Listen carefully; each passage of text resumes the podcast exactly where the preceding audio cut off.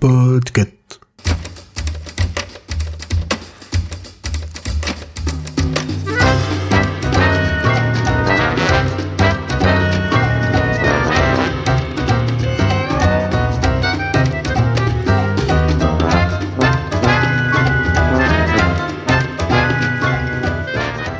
Bonjour et bienvenue dans Choix-Pitre, le podcast de recommandations littéraires du label Podcut. Je suis Lily de la team Watchlist et Choix-Pitre et également membre de la Réponse D et blogueuse sur Lilili. Aujourd'hui, dans cet épisode de Choix-Pitre, je vais vous parler d'un livre que j'ai beaucoup aimé qui s'appelle Allegria. C'est un premier roman dont l'auteur s'appelle Alex Maury qui a été publié en 2021 aux éditions Livresse, qui est une maison d'édition belge. C'est un roman français contemporain qui est euh, à la croisée de la littérature euh, blanche, on va dire, et du fantastique. Et c'est un livre qui, euh, contrairement à ce que son titre pourrait laisser penser, puisque Allegria, ça veut dire joie en espagnol, n'est pas très joyeux. Je préfère vous prévenir. En fait, Allegria, ça veut aussi dire autre chose, ça a un deuxième sens qui est précisé dès la première page du livre quand on l'ouvre. Taureau dont la charge répond à la moindre sollicitation. Et tout de suite, entre ce titre et la magnifique couverture réalisée par Aurélien Polis, qui représente un taureau un peu dans la brume et dont on voit pas très bien le regard, on comprend qu'il va être question de corrida. Donc Allegria, c'est un livre sur la corrida qui a été écrit par un auteur dont il est précisé euh, dans sa description euh, sur la quatrième de couverture qu'il est opposant à la corrida. Ça peut sembler évident une fois qu'on a fini le récit, ça ne l'est pas forcément au début du livre et donc c'est pour ça que c'est quand même bien de le savoir avant de se lancer là-dedans. Évidemment, comme ça parle de corrida, trigger warning pour les gens qui seraient sensibles à la souffrance animale, à la torture, à la violence, etc. C'est pas forcément hyper facile à lire émotionnellement. Par contre, c'est facile à lire en termes de vocabulaire et de style. C'est un style qui coule tout seul, mais qui est quand même très précis, avec euh, des termes techniques en espagnol, mais qui vont être euh, précisés avec des notes de bas de page assez courtes et synthétiques pour qu'on soit bien sûr de tout comprendre. Mais en tout cas, ça gêne pas du tout la lecture. Ça reste un livre qui est très facile à lire, euh, qui peut même être lu aussi bien par des grands ados ou des jeunes adultes. C'est quand même facile comme lecture mais euh, facile mais très documenté. Voilà, ça reste très précis. On sent qu'il y a eu un gros travail de documentation de la part de l'auteur euh, sur euh, tout ce qui est corrida, aussi bien les termes techniques, les élevages de taureaux, les différences entre corrida autorisée public et puis corrida privée, etc. Il y a eu un gros gros travail pour digérer tout ça et arriver à le retranscrire dans une fiction sans alourdir la fiction. Et donc, euh, c'est quand même euh, très réussi de ce point de vue-là parce que ça se lit très agréablement tout en étant euh, très précis et très réaliste. C'est un récit qui a pour originalité en fait de se composer d'une longue introduction avant l'élément perturbateur qui va vraiment lancer l'intrigue et la faire basculer dans le genre fantastique. Et ensuite, la dernière partie se compose de la description d'un spectacle de corrida en trois actes qui correspondent vraiment aux différentes phases d'une corrida. Donc c'est un texte qui va prendre son temps pour installer son ambiance, son protagoniste, euh, son sujet, avant de nous faire vraiment basculer dans un rythme euh, effréné dans sa deuxième partie, où là vraiment on tourne les pages parce qu'on a envie de savoir comment ça finit. C'est à la fois quelque chose euh, de pédagogique qui pousse à la réflexion sur le sujet de la corrida, mais aussi de notre rapport en tant qu'humain aux animaux, etc. Et c'est aussi finalement euh, un livre qui se lit vraiment comme un livre de divertissement. quoi. Euh, c'est une histoire euh, dont on a envie de savoir la fin, avec du suspense, avec une tension croissante qui est très bien gérée par l'auteur. Donc à la fois si vous avez envie d'une lecture avec du fond et si vous avez envie d'une lecture divertissante, ça marche dans les deux cas. Et que vous soyez déjà convaincu que vous êtes contre les corridas, que vous n'ayez pas d'avis sur le sujet ou à la limite, même si vous aimez ça et si euh, vous êtes plutôt favorable à l'existence des corridas, ça vaut quand même le coup parce que dans tous les cas, c'est quand même une super expérience de pensée. C'est quelque chose de très immersif qui nous pousse vraiment à nous interroger sur le sujet. Et donc, je pense que quel que soit le point de vue qu'on a au départ, ça vaut vraiment le coup de se lancer dans cette lecture parce que c'est pas du tout un texte qui va matraquer une opinion. Euh, c'est vraiment plutôt quelque chose qui va euh, nous pousser à nous mettre dans la peau d'un personnage et à traverser des épreuves et à évoluer aussi euh, comme lui est obligé d'évoluer dans son point de vue.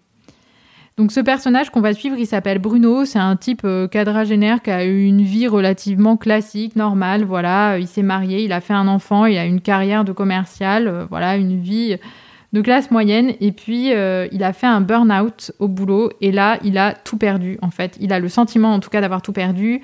Sa femme est partie, il n'a pas la garde de son fils, il le voit que quand elle veut bien le lui laisser. Euh, il se retrouve au chômage, il a plus beaucoup d'argent, euh, il est déprimé, il se sent atteint dans sa virilité, dans son statut social, etc.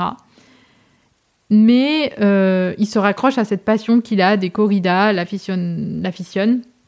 Voilà, c'est un aficionado, donc il est fan de ça, il va au spectacle avec ses amis, avec son fils, c'est quelque chose qu'il considère comme un spectacle familial, ça peut choquer, mais lui, il le voit comme ça.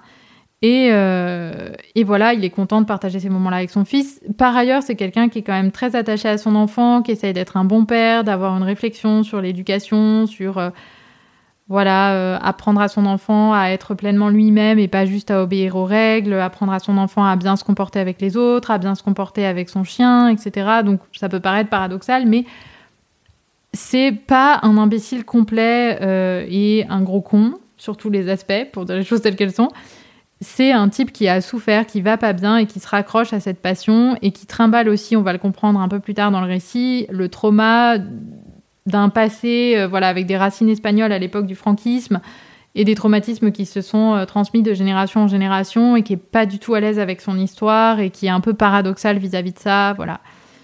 Donc c'est un personnage masculin complexe et on est entièrement de son point de vue. Tout le livre, on va être complètement dans sa tête on va ressentir ses émotions et ses sensations. Et le livre est très fort là-dessus, sur la description des ressentis. On sent les odeurs, euh, on sent le toucher, euh, on entend les bruits, on voit ce qu'il voit. Et là-dessus, il y a vraiment un gros, gros travail pour que ce soit euh, très prenant, très immersif. Et c'est, je trouve, très réussi. On se sent vraiment dans la peau de ce personnage, comme si on était dans un jeu vidéo, en fait, où on se sent complètement dans la peau du personnage. C'est très, très immersif. Et c'est ça aussi qui fait la force du livre parce que euh, du coup, on est obligé, nous, en tant que lecteur ou lectrice, de se poser euh, les questions euh, que lui se pose et de se dire, mais à sa place, comment on réagirait et qu'est-ce que ça nous ferait, etc. Donc c'est une grosse expérience, je trouve. C'est quand même quelque chose d'assez marquant en tant que lectrice. En tout cas, moi, ça m'a pas mal marqué. Et ça peut plaire aussi bien à des gens qui ont d'habitude des goûts euh, plutôt en littérature blanche, voilà, qui vont aimer euh, des œuvres un peu peut-être sociales ou de réflexion, qui parlent du monde contemporain, etc., ou des relations humaines.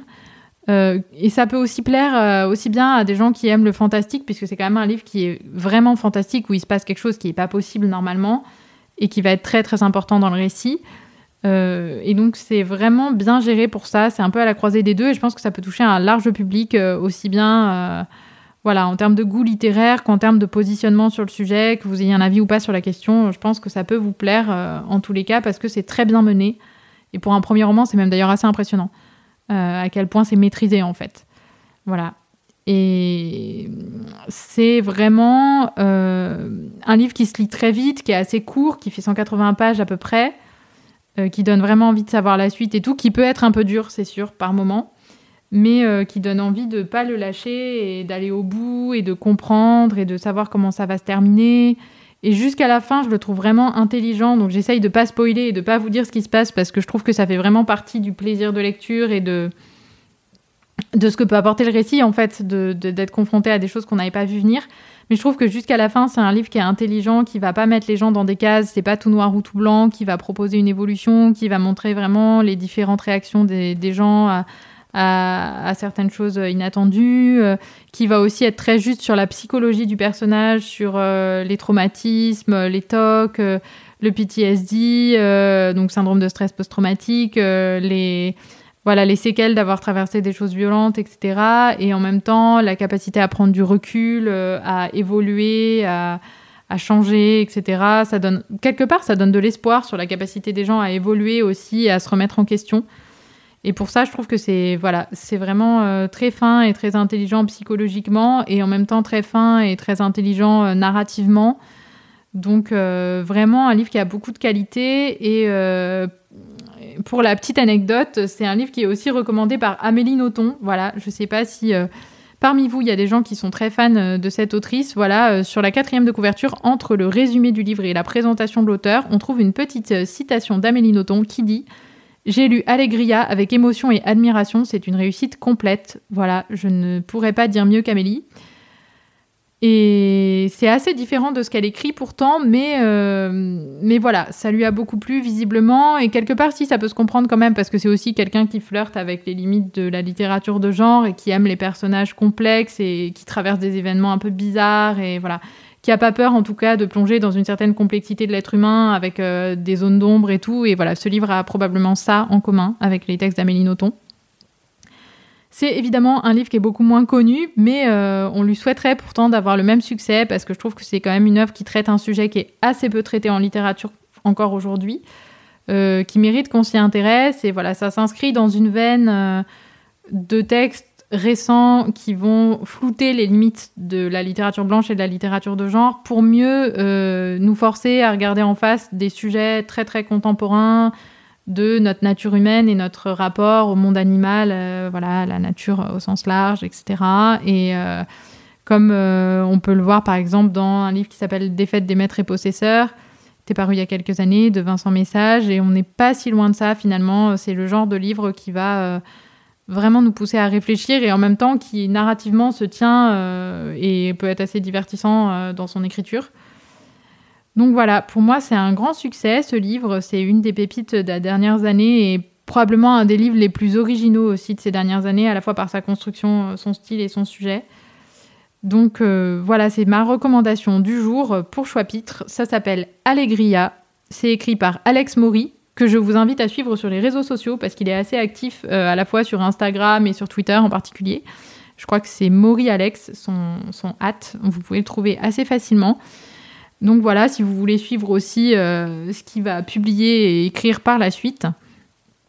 Donc Alex Maury, Allegria, et euh, la maison d'édition s'appelle Livresse. C'est un éditeur belge et c'est sorti en 2021, donc ça peut encore se trouver assez facilement a priori.